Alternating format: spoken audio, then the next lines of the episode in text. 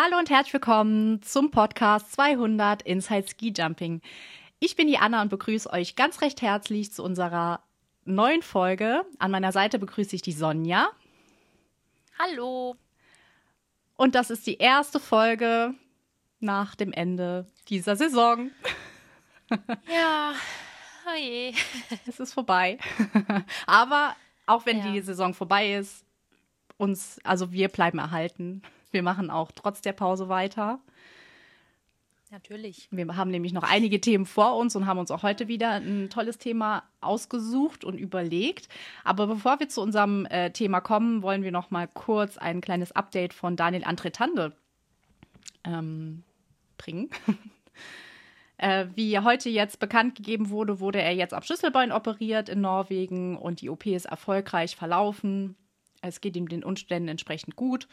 Und darüber freuen wir uns sehr, weil äh, ich glaube, nach dem Sprung oder nach dem Sturz hätte man nicht gedacht, dass ähm, er nur in Anführungszeichen ein Schlüsselbein gebrochen hat. Oder? Ja, das stimmt. Also, das war ein wirklicher Schockmoment und ich habe es damals auch schon zu dir gesagt. Ich hatte wirklich die Befürchtung, dass das das Ende der Karriere von Daniel Antretande war, aber ähm, es sieht ja so aus, wie wenn er wirklich, wie wenn wir ihn hoffentlich bald wieder begrüßen können auf den Schanzen und Ja. Puh, da waren wirklich alle Schutzengel, die irgendwie in und um Planetza verfügbar waren, in dem Moment am Start. Das war wirklich. Ja. Aber Gott sei Dank ist es gut ausgegangen. Da war wirklich die ganze Skisprungfamilie wirklich echt beruhigt und ähm, ein riesiger Stein vom Herzen gefallen. Oh ja, und wir hoffen sehr, dass wir ihn bald wieder, ich glaube, wenn er als erstes Mal wieder ähm, auf dem Balken sitzt und man ihm zujubeln kann, wenn er seinen ersten Sprung, seinen ersten offiziellen Sprung macht, ich glaube, da kriegt jeder die Gänsehaut, weil wir, glaube ich, kei weil keiner von Ja. uns gedacht hätte, dass das nochmal passieren würde. Egal in welcher Form, egal ob Ja. er seine Karriere be hätte beenden müssen oder es sogar noch schlimmer hätte geendet wäre. Wir sind unglaublich froh, dass es ihm so gut geht. Wieder. Den Ja, Umständen Das entsprechend stimmt. natürlich. Und ich möchte auch nicht, oder ich glaube, wir alle wollen auch nicht nie mehr in dieser Situation sein, dass wir wirklich da sitzen und hoffen müssen, dass jemand überlebt. Ja. Also ich weiß nicht, mir ist das noch nie so gegangen. Ne? Also wir haben schon viele schlimme Stürze gesehen, aber dass du wirklich da sitzt und denkst, oh mein Gott, hoffentlich schafft er es noch. Ja. Ähm, das kann ich mich jetzt nicht dran erinnern, das je erlebt zu haben. Nee, muss man auch sagen. Also wir hatten ja noch die Folge davor darüber über Stürze geredet und ich glaube, mit unserer 20-jährigen äh, Skisprung-Laufbahn, nenne ich sie jetzt mal, haben wir sowas, nee, kann ich mich auch nicht dran erinnern. Zwar gab es auch schlimme Stürze, Thomas Morgenstern zum Beispiel in Kusamo oder so, was wirklich schlimm war, aber ähm, da gab es noch mal eine Regung unten im Auslauf. Also man wusste, okay, ihm geht soweit gut, aber das wusste man bei Daniel Antretande, wusste man das ja zuerst mal nicht. Er war ja zuerst mal regungslos und da hat man echt die Luft angehalten. Ja. Super natürlich, dass ähm, die, die FIS auch dafür gesorgt hat, natürlich auch der Veranstalter, dass eben entsprechendes medizinisches Personal und Equipment vor Ort ist, denn ansonsten hätte das auch anders enden können. Also zumindest dahingehend ist alles ja offensichtlich sehr, sehr reibungslos gelaufen und puh, das waren wirklich harte Tage für die ganze Skisprungfamilie. Auf jeden Fall. aber wir halten ja immer alle zusammen Ja. und auch diesmal. Zum Glück haben wir ihn weiterhin in unserer Mitte. Ja, Gott sei Dank. Ja, und dann kommen wir auch schon zu, unserer heut, zu unserem heutigen Thema.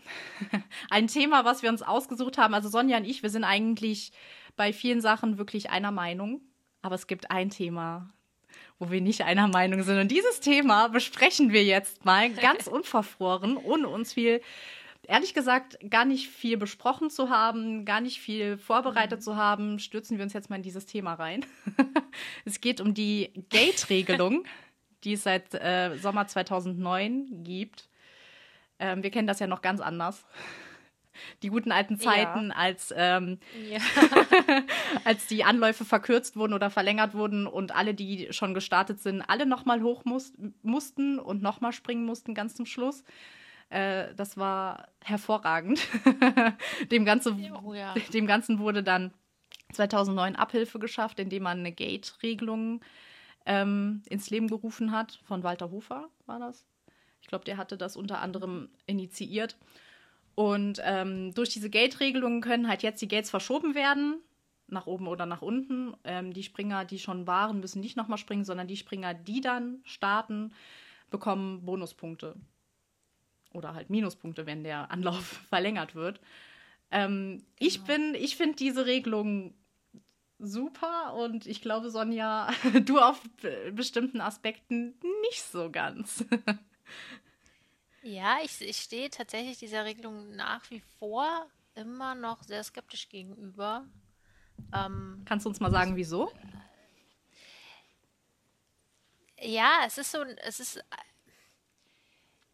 es bringt sehr viel Durcheinander in so einen Wettbewerb. Ne? Und es, es, es bringt so eine, also diese Weiten, ähm, die Bewertung der Weiten verändert sich. Mhm. Früher war, hatten wir sehr klare Strukturen. Da war einfach der, der am weitesten war und halt halbwegs in den Noten gekriegt hat, der war einfach der Führende. Das war relativ klar und deutlich geregelt. Und das konntest du als Zuschauer sehr einfach nachvollziehen.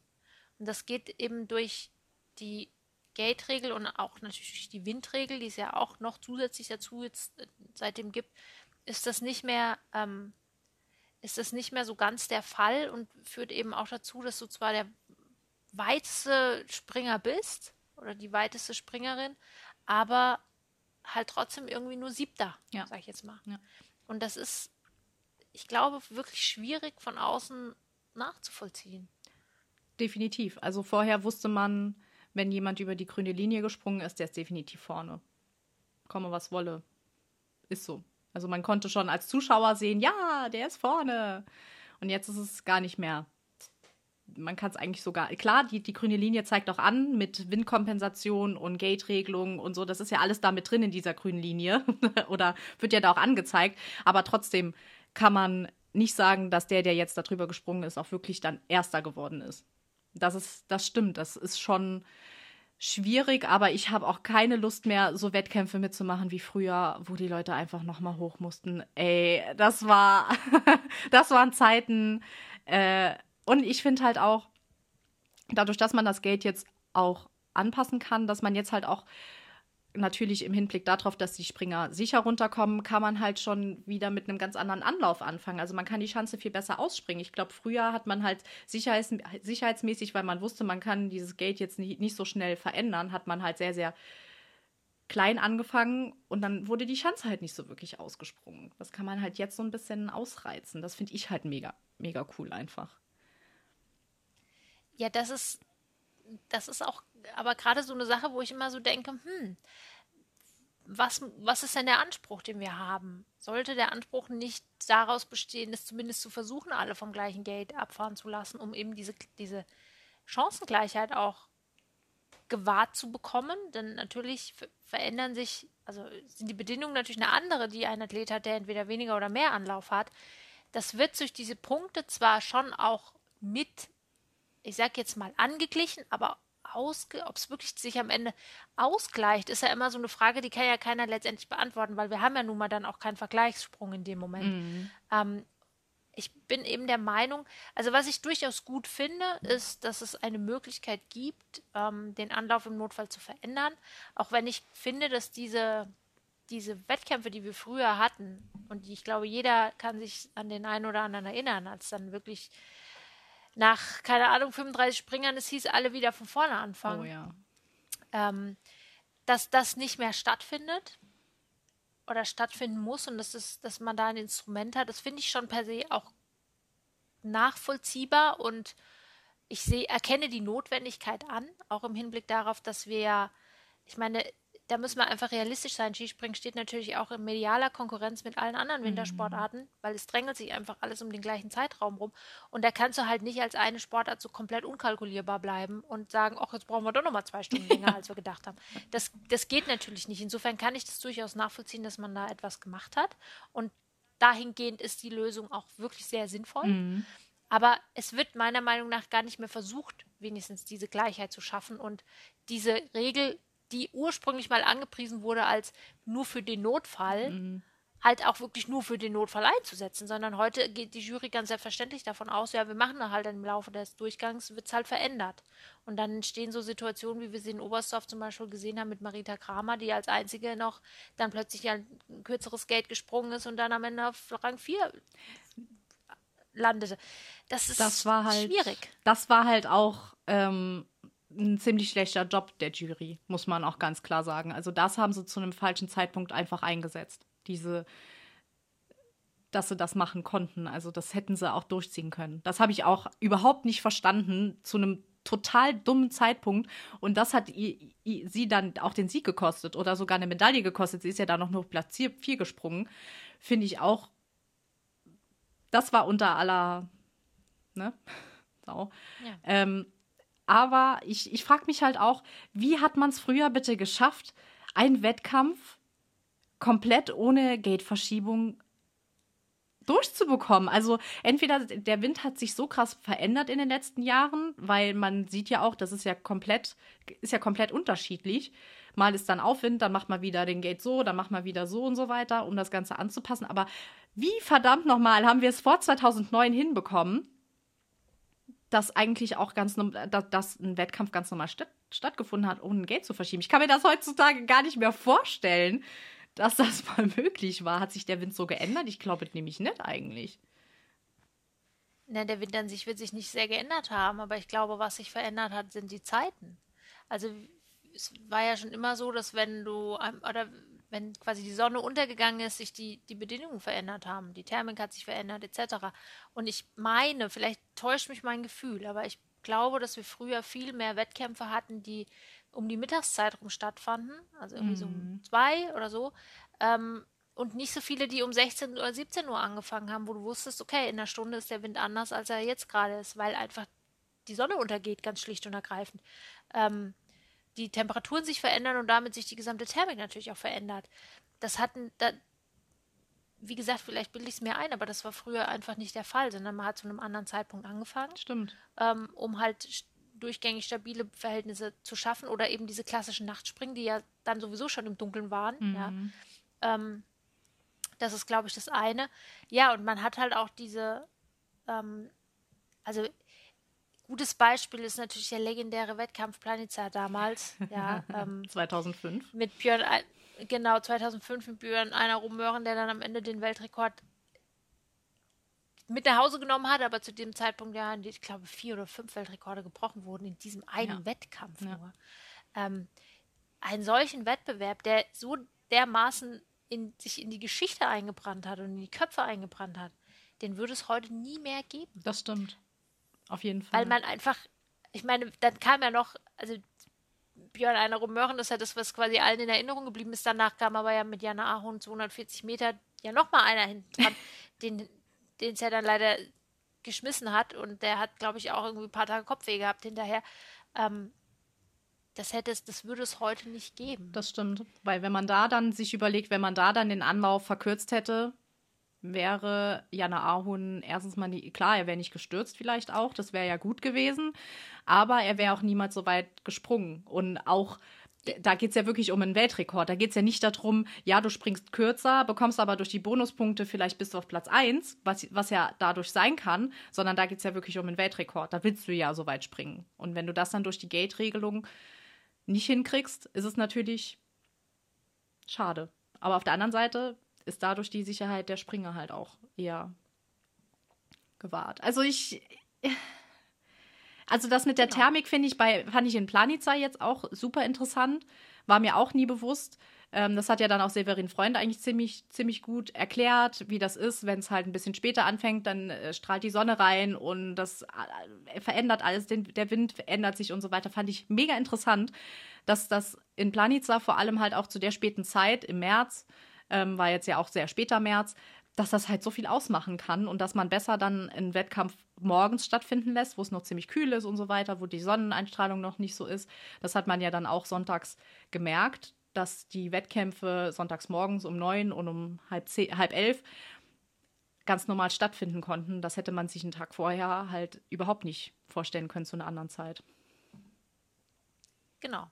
Und also da im Planetjahr war es ja immer schon so, dass es sehr früh war, aber anderswo wird das halt nicht mehr so richtig mit in die Planung einbezogen. Auch da ist halt immer die Frage, inwieweit das, also inwieweit wir uns als, als Sport mit anderen Sportarten quasi irgendwie im Konkurrenz befinden und anpassen müssen. Ja, dass man halt sagt, okay, wir können nicht gleichzeitig starten wie die anderen fünf Sportarten, weil man halt nun mal nur einen Sender hat oder also der Sender nur einmal übertragen kann. Das ähm, ist sicherlich auch nicht so ganz einfach. Ähm, ich bin halt immer so ein bisschen, klar, die Sicherheit. Die Sicherheit geht natürlich vor allem, das ist vollkommen klar. Ähm, es ist aber natürlich auch nicht so, dass wir früher irrsinnig mehr Unsicherheit hatten. Nee, das stimmt. In, den, in den, sondern man hat halt einfach wieder von vorne angefangen, wenn man gemerkt hat, es geht nicht mehr. Ähm, was mir so ein bisschen immer schon Sorgen bereitet hat, ist, was ist eigentlich die Quintessenz des Skisprings? Was macht das aus? Und für mich war es immer so diese Magie einfach, diese, diese Magic, diese Weiten, diese, das, was quasi in diesem 2005er Wettbewerb wirklich sich so herauskristallisiert hat, dass es uns allen im Gedächtnis geblieben ist. Und das wegzunehmen durch diese Gate-Regelung, durch dieses, okay, wir ziehen jetzt mal lieber wieder zurück. Mhm. Ähm, bei aller Vernunft habe ich immer so ein bisschen Angst, dass wir da quasi unseren USP verlieren, einfach, unser Alleinstellungsmerkmal. Mhm. Verstehst du, was ich meine? Ja, ich verstehe, was du meinst, aber ich frage mich halt, wie hat man, also ich wirklich, ich, mir geht es nicht in den Kopf rein, wie man das früher durchgezogen, also durchziehen konnte, wirklich. Also, wenn man das jetzt, wenn man diesen, wenn man jetzt diesen Wettkampf von 2005 auf jetzt würde projizieren, ne, auf 2021. Es wäre niemals so weit, also ich weiß nicht, wie ich es erklären soll, aber ich weiß nicht, ob sich da der, der, der, der Gedanke des Ganzen geändert hat, wie du sagst, dass nicht mehr dieser, dieser Flow, dieses man springt und man lässt einfach springen, sondern dass halt viel mehr, oh ja, Sicherheit und wir müssen aufpassen und so weiter, weil halt auch ziemlich viel passieren kann. Aber früher konnte viel passieren, sogar mehr passieren eigentlich, weil ja da die, die Sicherheit noch gar nicht so gewährleistet war, wie sie sich jetzt in den letzten Jahren halt auch einfach entwickelt hat. Aber vielleicht hat man da auch einfach den, den Grundgedanken und die Einstellung halt komplett geändert. Ich weiß es nicht. Also, ich könnte es mir überhaupt nicht vorstellen, wieder so einen Wettkampf zu machen und einfach mal zu sagen: So, Leute, jetzt bleibt mal bei dem Gate, egal was kommt, auch wenn jetzt ein, keine Ahnung, wer ein Kranerüt 250 Meter springt, lasst den nächsten auch noch so weit springen, obwohl der vielleicht noch besser ist oder keine Ahnung was und lasst das einfach mal durchziehen. Also, das, wird, das könnte man, würde, würde ich gerne einfach mal machen lassen. Einfach mal sagen, komm, jetzt macht mal einen Wettkampf ohne. Einfach mal um zu gucken, was muss passiert. Ja, muss ja nicht gleich, genau, muss ja nicht gleich der, der, der, der absolute Maximum nee. an Weiten sein. Aber ich verstehe schon, was du meinst, dass man einfach da sitzt und denkt, oh Gott, nee, das kann ja jetzt nicht, könnte den ja jetzt nicht auch noch runterlassen, ja. dann bricht sich ja die Knochen irgendwie. Das ist schon, schon nachvollziehbar. Ähm, ja, ich weiß es auch nicht. Also ich glaube, gerade damals, also da waren auch alle froh, als der Wettkampf vorbei war, weil das war wirklich extrem grenzwertig. Also wenn man sich den Wettkampf, ich habe ihn mir neulich nochmal angeschaut, stehe ich heute auch da und da und denke, oh Gott, wie konnte man das? Das war ja eigentlich unverantwortlich, ja. ja. Aber auf der anderen Seite ist es eben auch zu dem geworden, was es jetzt geworden ist. An, und ich glaube, ein Springen, was nochmal darüber geht, wird es nicht mehr geben. Das stimmt. Also es ist ein ganz schmaler Grad, der irgendwie dazu, ähm, aber dennoch bin ich der Meinung, dass man es doch inflationär verwendet, diese, diese Gate-Regel. Also zumindest sollte der Wille halt mal da sein, zu sagen, wir versuchen das wirklich mal um, durchzuziehen auf dem gleichen Level. Ja, dann kann man halt nicht ganz oben anfangen, sondern muss sich halt nach dem Besten richten. Aber das, ähm, das war ja eigentlich auch immer schon so, ne? Ja, das stimmt. Also man hätte direkt sollten sagen, der Kranerüt springt. Aber da, da ist dann halt auch wieder ähm, der Wind halt auch einfach dann wieder ausschlaggebend. Am Anfang kann man sagen, okay, die Windbedingungen sind so und man ähm, misst sich jetzt an Kranerüt und man setzt den, äh, den Gate auf oder das Gate auf so und so viel und lässt springen. So, jetzt verändert sich der Wind komplett. Und dann halt nicht einzugreifen. Äh, ich, ich kann es mir irgendwie äh, nicht vorstellen, aber ich, ich verstehe, was du meinst mit diesem inflationär. Es wird viel zu inflationär. Ähm, benutzt. Wie du auch sagst, mit der WM in Oberstdorf, wo es dann Marita Kramer halt, ne?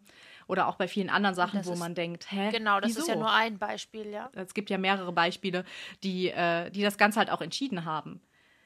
Und da denke ich mir halt auch, ja, äh, ist gut, dass man das Instrument hat, damit man nicht drei Stunden da vorm Fernseher sitzt und zugucken muss, wie dann doch noch die letzten zehn oder wie viel auch immer, die schon gesprungen sind, nochmal springen müssen. Hat man nämlich bei der Skiflug-WM in Planica 2004 gehabt.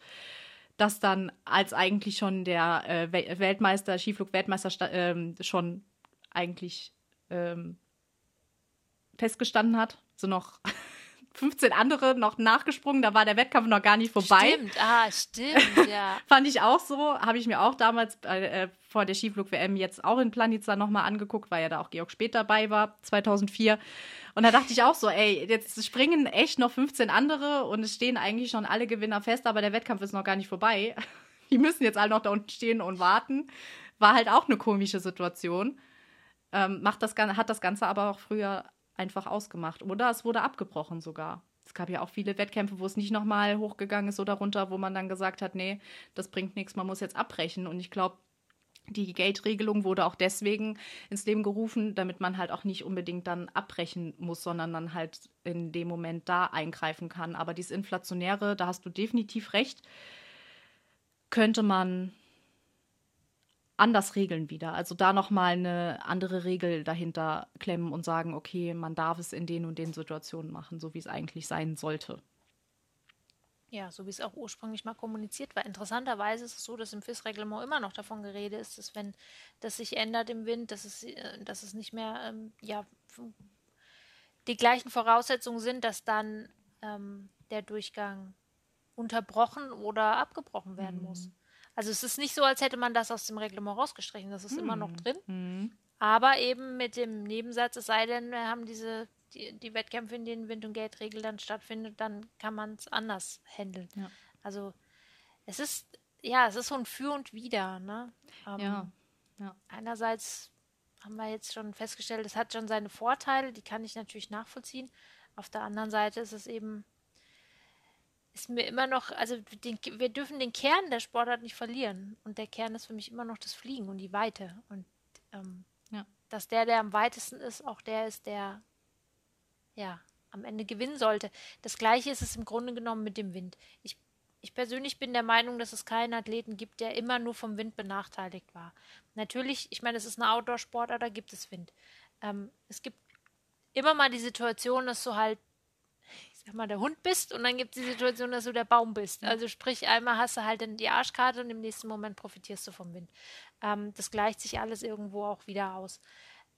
Also, weiß ich, mir fällt jetzt, wie gesagt, niemand ein, der da immer nur irgendwie die Arschkarte gezogen hat. Ähm, Vor allem ist die Windkompensation ist, so? ist ja auch nicht, also die kompensiert ja nicht alles. Also die, die genau. macht das genau. ja, wenn die jetzt komplett alles so kompensieren würde, damit es halt wirklich dann auch im Endeffekt so passt, so äh, traumlandmäßig passen würde, okay. Aber ähm, die Windkompensation ist nicht so, dass jemand, der dann plötzlich schlechten Wind hat, eine Chance hat, trotzdem noch da mitzuspringen, weil ja dann auch die Weite viel kürzer ist, dann vielleicht noch das Geld geändert wurde und dann ist sowieso alles komplett durcheinander und ja. Genau. Genau. Und das ist etwas, das hatten wir eigentlich meiner Meinung nach früher war das auch so eine so eine Sache, dass wenn du wirklich ein sehr sehr guter Athlet warst und, und du hast dein Zeug zusammen gehabt und das System hat zusammen funktioniert, dann konntest du auch mit etwas schlechterem Wind. Ich meine, diese die Korridor, in dem der freigegeben wird, der war ja immer schon da. Mhm. Also es ist mhm. ja es wurde ja schon immer geguckt, dass halbwegs alles chancengleich ist. Ähm, und da hast du auch mit ein bisschen schlechterem Wind immer noch bist du viel weiter geflogen oder zumindest dann dahin, wo alle anderen auch gewesen sind. Und wenn heute eben das, du bist der Allerbeste, ja, wir hatten es jetzt in der Vergangenheit, war es jetzt eben Granrüd, aber es ist ja in fast jeder Saison irgendjemand anders, davor Kobayashi und so weiter. Du bist der Beste, du hast dein komplettes System zusammen, es läuft alles wie am Schnürchen, dann kriegst du irgendwie zwei Gates abgenommen und dann hast du auch noch ein bisschen schlechteren Wind. Ja, und dann bist du aber bei 115 Meter stehst du auf dem Hang und hast, dann geht es nicht mehr voran. Und das ist eben auch so etwas, was früher nicht der Fall war. Und daraus hat sich auch für mich immer so diese Faszination entwickelt. Wow, selbst wenn die Umstände widrig sind, ist dieser Athlet, bei dem gerade alles passt, trotzdem in der Lage, ganz nach vorne zu, zu springen. Ähm, was ja noch mal mehr zum Ausdruck gebracht hat, was es für eine wahnsinnige Leistung auch mhm. ist. Verstehst du? Bei gleichen, bei gleichen Voraussetzungen wie der vorne dran auch. Der vorne dran ist nur ja. mit Aufwind gesprungen und ist keine Ahnung wie viel gesprungen und der zweite ist bei gleichen Bedingungen, äh, bei gleichen äh, Rahmenbedingungen, aber bei anderem Wind auch weit gesprungen. Ja, das, genau. genau. Das auf jeden Fall. Also, mh, mm, was ich halt ganz schlimm finde, ist die äh, Anlaufverkürzung des Trainers. Also, also das ist was, ich bin für die Gate-Regelung, aber diese Regelung, ähm, da wird so viel gepokert. Also da, da gerade diese Saison, also da dachte ich echt, sind wir jetzt hier beim Skispringen oder sind wir beim Pokern? Ja. Und ganz oft ausgenutzt, ausgenutzt in Anführungszeichen von, ähm, von dem Norwegi, von den Norwegern, vom norwegischen Trainer. Wenn er jetzt zum Beispiel, wenn du dann jemanden hast, wie jetzt der äh, Eisenbichler, der jetzt in Planica ähm, Knieprobleme hatte, dass der, dass der, ähm, der Horngacher dann gesagt hat, komm, wir verkürzen den Anlauf, damit sein Knie geschont bleibt, dann finde ich das vollkommen okay. Genau für sowas soll es halt auch einfach sein. Also hätte man den, ähm, den Eisenbichler mit dem gleichen Gate springen lassen wie seine Vorspringer, dann hätte dem das, das Knie weggerissen.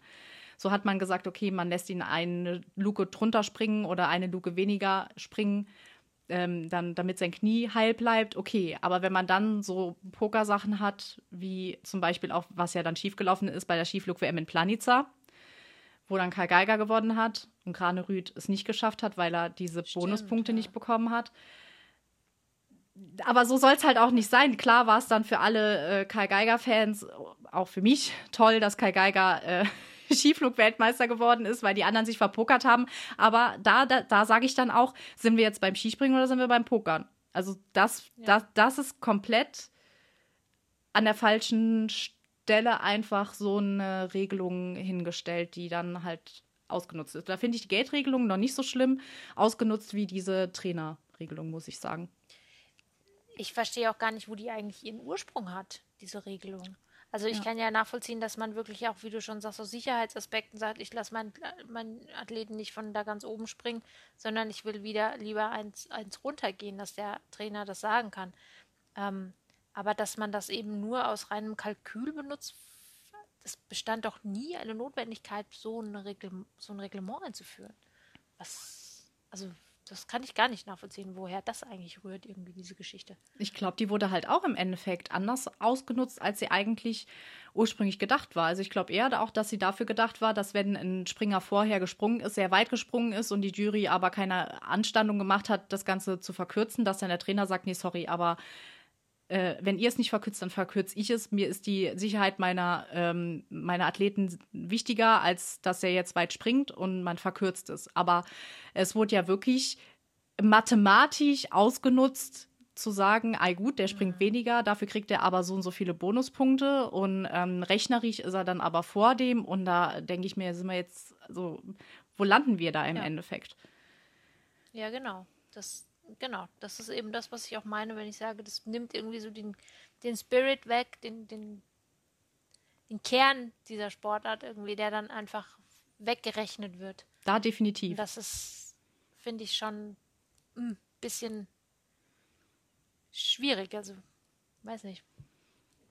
Würde mir da wünschen, dass die Jury oder dass er insgesamt die ganze ja, alle da so ein bisschen mehr halt wieder sich auf das besinnen, was halt ursprünglich mal da war, weil ich glaube schon, dass es auch, man, wir sind ja jetzt drin im Thema, ne? Aber wenn du jetzt als Neuling irgendwie dir das anschaust, und, also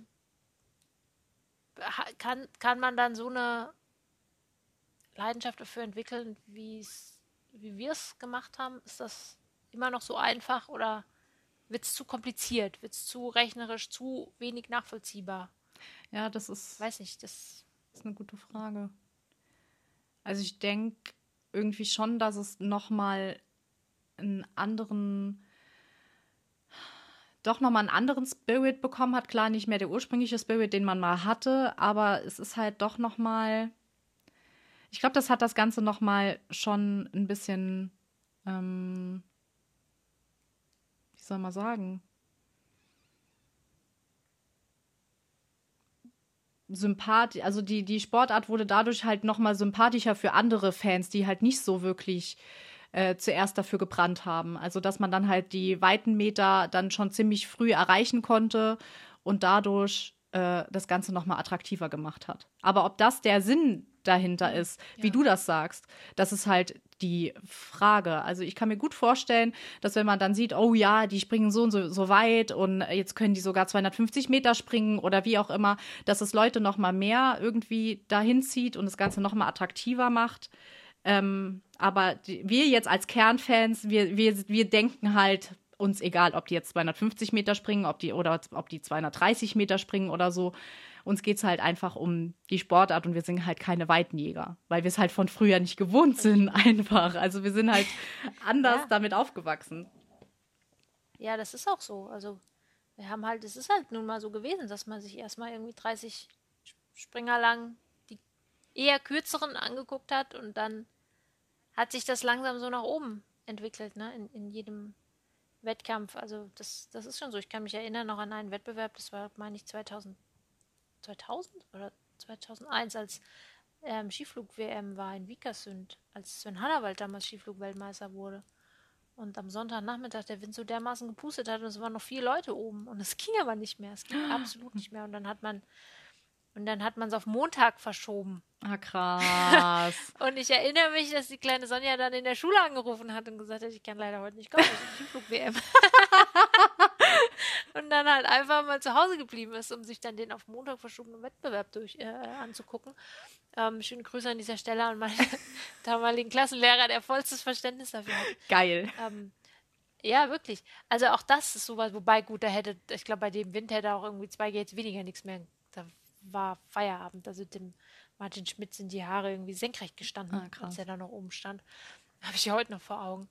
Ähm, ja, aber auch das ist so etwas, ne, heute würde das so nicht mehr, alles nicht mehr stattfinden. Und das sind eben diese Erinnerungen, die wir haben. Ja, stimmt.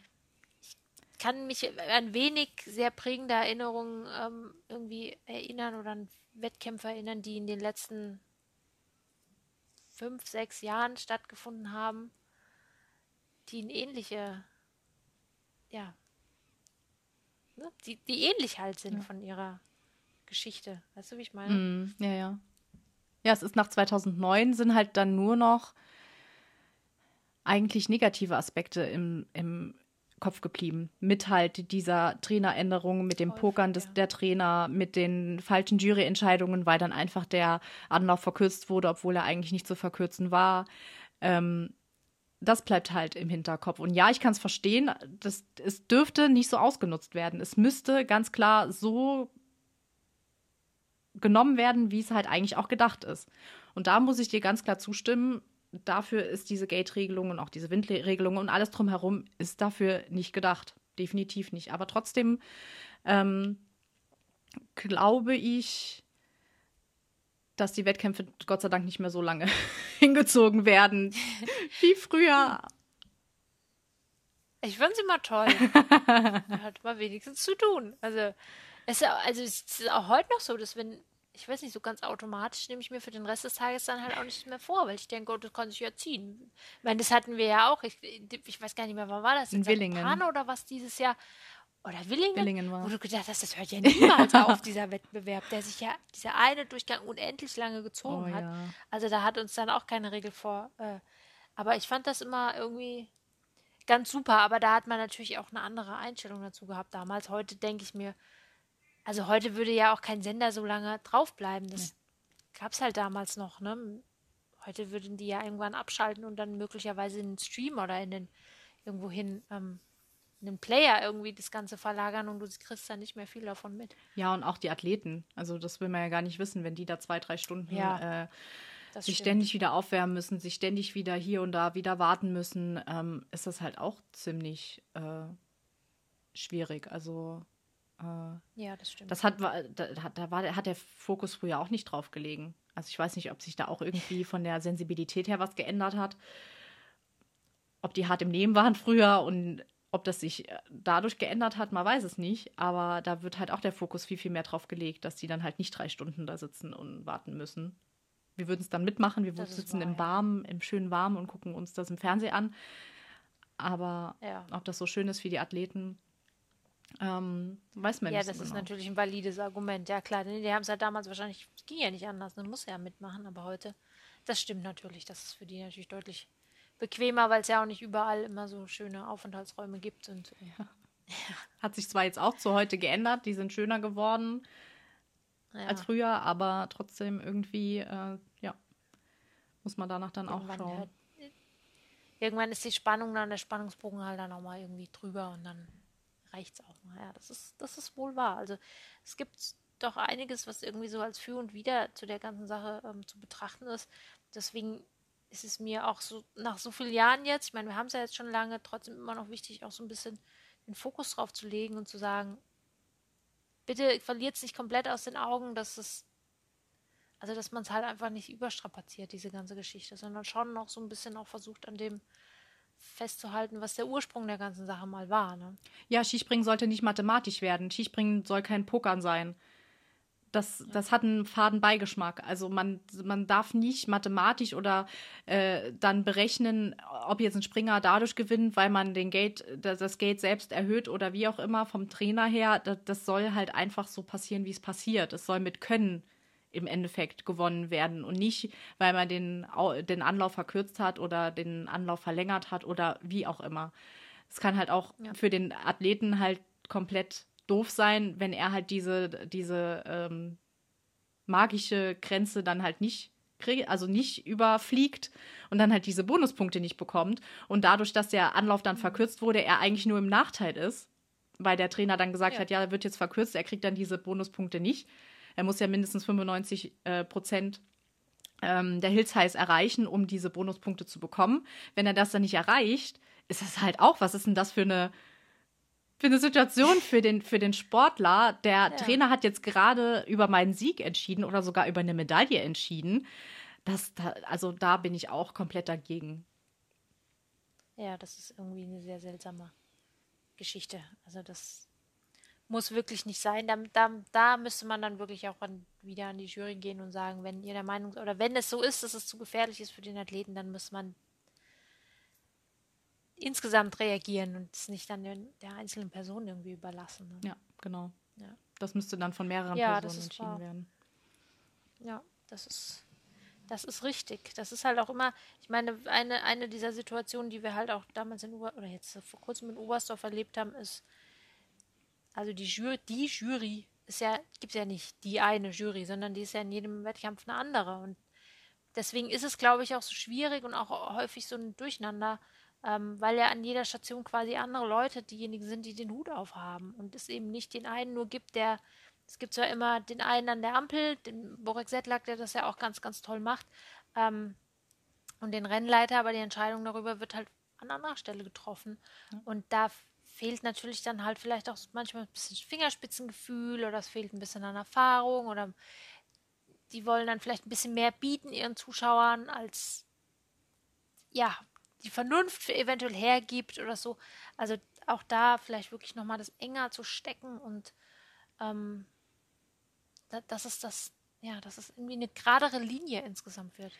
ja, wenn man jetzt den lokalen Rennleiter auch sieht, also zum Beispiel in Oberstdorf macht das ja Georg Speth, der ist halt selbst Skispringer. Also ich glaube, der hat das nochmal anders. Der ist ja jetzt auch nur für die, für die Männer zuständig. Er war ja bei der Frauenentscheidung war er nicht dabei. Das war dann jemand anderes, der das gemacht hat.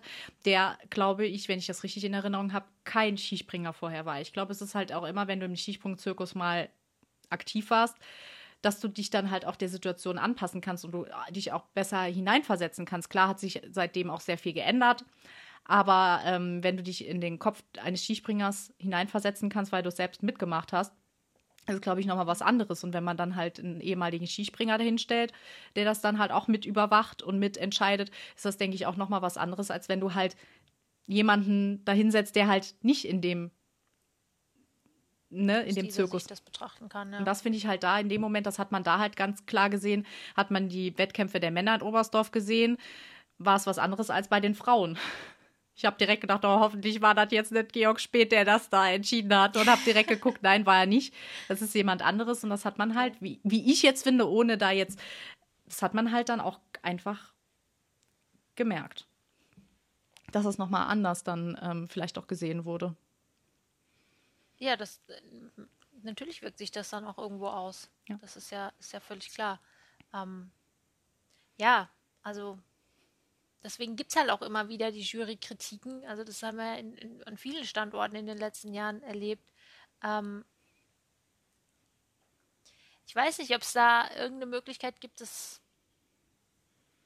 Naja, andererseits will man es natürlich auch nicht äh, alles in einer Hand immer geben, weil dann haben wir ja wieder die Situation, dass nur einer über alles entscheidet. Also es ist wirklich schwierig, da irgendwo ja, aber vielleicht, Lösung zu finden. Ne? Vielleicht müsste halt einer wie jetzt der Boris Sedlak oder so, halt, der halt überall da, der immer dabei ist. Zumindest mal bei den Männerentscheidungen. Bei den Frauen ist das dann halt jemand. Nee, Boris Sedlak macht das auch bei den Frauen. Oder. Ähm, ich glaube, Mir Miran Teppich macht Miran Te Ah, ja, okay. Dass die beiden. Ich, mein, ich will nicht lügen, aber ich meine, Miran Teppich würde das bei den Frauen machen. Stimmt. Und dass man da halt sagt, ähm, einer hat halt die Hand darüber. Einer muss sich an die Regularien, an die richtigen Regularien halten und da sozusagen den Richter spielen und sagen, nee, wir können jetzt nicht ständig hier hin und her und machen und da ähm, die Oberhand drüber halten, dass das wirklich nach den Regularien geht. So. Das wäre sinnvoll oder vielleicht einfach nochmal so, ein, so eine Veto-Instanz, sag ich jetzt mal. Ne? Ja. Dass man vielleicht einen noch hat, der sagen kann, nee, überleg da bitte nochmal von vorne. Ähm, das ist nicht so gut. Ja. Ja, und dann halt auch, ähm, ja, dann auch nochmal zurück zu dem, zu dem Alten gehen, dass man dann halt sagt, man fängt ein bisschen kleiner, also mit einer, mit einer ähm, kürzeren, mit einer kürzeren Anlauf fängt man zuerst mal an und guckt, wie es sich entwickelt, anstatt schon mit einem sehr hohen Anlauf anzufangen, mit dem Hintergrundwissen, okay, du kannst den Anlauf ja jederzeit verkürzen. Dass man da halt auch schon anfängt, dass man wieder zu den ursprünglichen vor 2009 irgendwie kommt, aber im Hinterkopf hat, okay, ich kann es aber dann trotzdem noch mal wenigstens einmal oder auch zweimal von mir aus noch mal ändern, aber nicht so, wie ich gerade Bock habe und so, wie es gerade passt, dass man das so ein bisschen limitiert alles dass man, mhm. dass man die Regelung nicht so oft anwenden muss, weil man ja im Hinterkopf hat, da kann ich ja ständig machen. so nach dem Motto. Ist zwar jetzt auch ja. ein bisschen überspitzt, aber das ist ja wohl in den Hinterköpfen der Leute. Ach, ich kann das ja ständig wieder hier und da und da wird es hier wieder hoch und da wieder, da ist wieder zwei Luken hoch. Man weiß ja manchmal auch gar nicht mehr, was passiert hier gerade. Ist man jetzt wieder eine Luke runtergegangen oder hat jetzt ja, der genau. Trainer entschieden, ist er jetzt eine Luke runtergegangen? Sind jetzt eigentlich zwei Luken runtergegangen? Oder der, das war, glaube ich, auch bei irgendeinem war es doch auch so, dass die Punkteanzeige was ganz anderes auch angezeigt hatte, weil der selbst nicht. Bei, ich glaube, bei Eisenbichler war es so. Bei den Planica. Der hat noch einen ganz anderen Platz angezeigt, erster oder so. Im Endeffekt war er aber fünfter, weil die, diese Gate-Regelung noch nicht drin war. weil die das nicht. weil der Computer dann noch ja, nicht mal verstanden Chaos. hat. Chaos, einfach Chaos gewesen. Ja. Wir erleben das ja auch immer wieder. Ähm dass selbst in den, also selbst die Kommentatoren manchmal nicht mehr wissen, wo sind wir denn jetzt gerade, auf welchem, auf welchem, auf welchem Gate befinden wir uns eigentlich jetzt gerade, ähm, weil es einfach zu durcheinander geworden ist, einfach alles. Und das, das ist wirklich nicht cool, weil wir, also wir sind ja, wie gesagt, da im Thema drin, aber ich glaube, als, als ähm, Außenstehender, der das vielleicht nicht so alles drin hat, der denkt sich irgendwann, komm, ist mir zu blöd und schaltet um. Ja. Ja, ja stimmt. Also ich merke, äh, ich habe es mir kontroverser vorgestellt bei uns beiden, aber ähm, wir kommen dann doch auf einen Nenner, würde ich mal ja, sagen. Also ich glaube auch, ich glaube auch, wir haben, äh, wir haben so vom Grundsatz her so eine gleiche, eine gleiche Vorstellung davon, wie man das Ganze eigentlich idealerweise anwenden sollte. Ja. Ja. Ähm, ich habe jetzt übrigens gerade mal nebenbei so ein bisschen geguckt. Daniel Nett war der, der, der Chief of Competition damals bei den Frauen in Oberstdorf. Und äh, kannst Weiß du. Nicht, sagt dir der Name was? Kannst du sehen oder weiß man, ich, ich hatte mir den Namen auch mal angeguckt, aber ich glaube, man hat auch nichts über ihn gefunden, ob er Skispringer mal war oder so. Ich glaube, ich hatte mir das auch noch mal angeguckt, hatte aber dazu nichts gefunden. Also mir sagt der Name jetzt ehrlich gesagt nichts. Nee, man kennt ja so in so langer Eigentlich Zeit. Kennen wir die meisten, ja. Kennt man. Ähm, also so auf die Schnelle kann ich da jetzt nichts erkennen. Falls dem doch nicht so sein sollte, sagt uns Bescheid. Genau. Also ich möchte natürlich niemand, niemandes sportliche Karriere irgendwie unterschlagen, aber ähm, ja. Nur um das mal genannt zu haben, dass es eben nicht Georg Spieth war, sondern ein anderer, aber ja. auch ein Deutscher. Also es ist offensichtlich ein Deutscher. Ähm, ja, da ist auch gar kein Vorwurf Nein. zu machen. Ich glaube wirklich, alle machen sich das wirklich schwer und, ja. und, und niemand nimmt das auf die leichte Schulter. Aber wie gesagt, das ist halt so die Masse an Erfahrung, die es eben dann auch am Ende ausmacht. Ne? Und die fehlt halt einfach oft. Ja. Deswegen, ich, ja. Ich, also, aber diese, dieser Gedanke, von wegen nochmal jemanden zu haben, der am Ende nochmal die Hand drüber halten kann und sagen kann, ja, nein, ja. Ne? das ist vielleicht tatsächlich eine ne ganz gute Idee. Also, Fis, wenn ihr uns zuhört, ja. hört auf uns. ja. Wir kennen uns aus. Richtig, Herr Pertile. Ne? Mal ein bisschen Ego zurückschrauben, mal ein bisschen auf andere hören. Vielleicht, man weiß ja nie. Vielleicht auch. Ja, wir wollen ja nur mit Lösungen kommen. Also ich meine, wir dürfen ja nicht ja. nur meckern, sondern wir kommen jetzt auch mit Lösungen, was ja auch Sinn der Sache ist. Und ähm, ja. ja. also ich habe echt gedacht, liebe Sonja, dass wir uns jetzt die Köpfe einschlagen, aber. Dass das jetzt die letzte Folge war und wir jetzt hier wutentbrannt gleich den Stecker aus der Wand ziehen.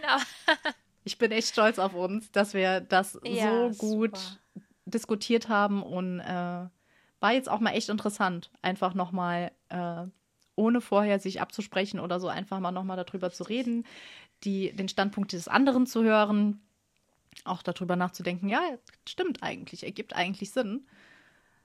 Und das hat echt Spaß gemacht. Ja, schön. Sehr schön. Ich hoffe, euch hat es auch Spaß gemacht zuzuhören. Genau. Und wenn ihr uns eure Meinung zum Thema mitteilen wollt, dann wie immer gerne auf unserem Instagram-Kanal 200 Inside Ski Jumping. Wir würden uns freuen. Und dann wünschen wir euch auf jeden Fall noch eine schöne Restwoche und eine schöne restliche Zeit skisprungfreie Zeit. Bis zum nächsten Mal. Bleibt gesund. Genau. Bis bald. Bis bald. Macht's gut. Ciao. Tschüss. Schatz, ich bin neu verliebt. Was? Da drüben. Das ist er. Aber das ist ein Auto. Ja, eben. Mit ihm habe ich alles richtig gemacht. Wunschauto einfach kaufen, verkaufen oder leasen. Bei Autoscout24. Alles richtig gemacht. Wie baut man eine harmonische Beziehung zu seinem Hund auf? Puh, gar nicht so leicht. Und deshalb frage ich nach, wie es anderen Hundeeltern gelingt, beziehungsweise wie die daran arbeiten. Bei Iswas Dog reden wir dann drüber. Alle 14 Tage neu mit mir, Malte Asmus und unserer Expertin für eine harmonische Mensch-Hund-Beziehung, Melanie Lippisch. Iswas Dog mit Malte Asmus. Überall, wo es Podcasts gibt.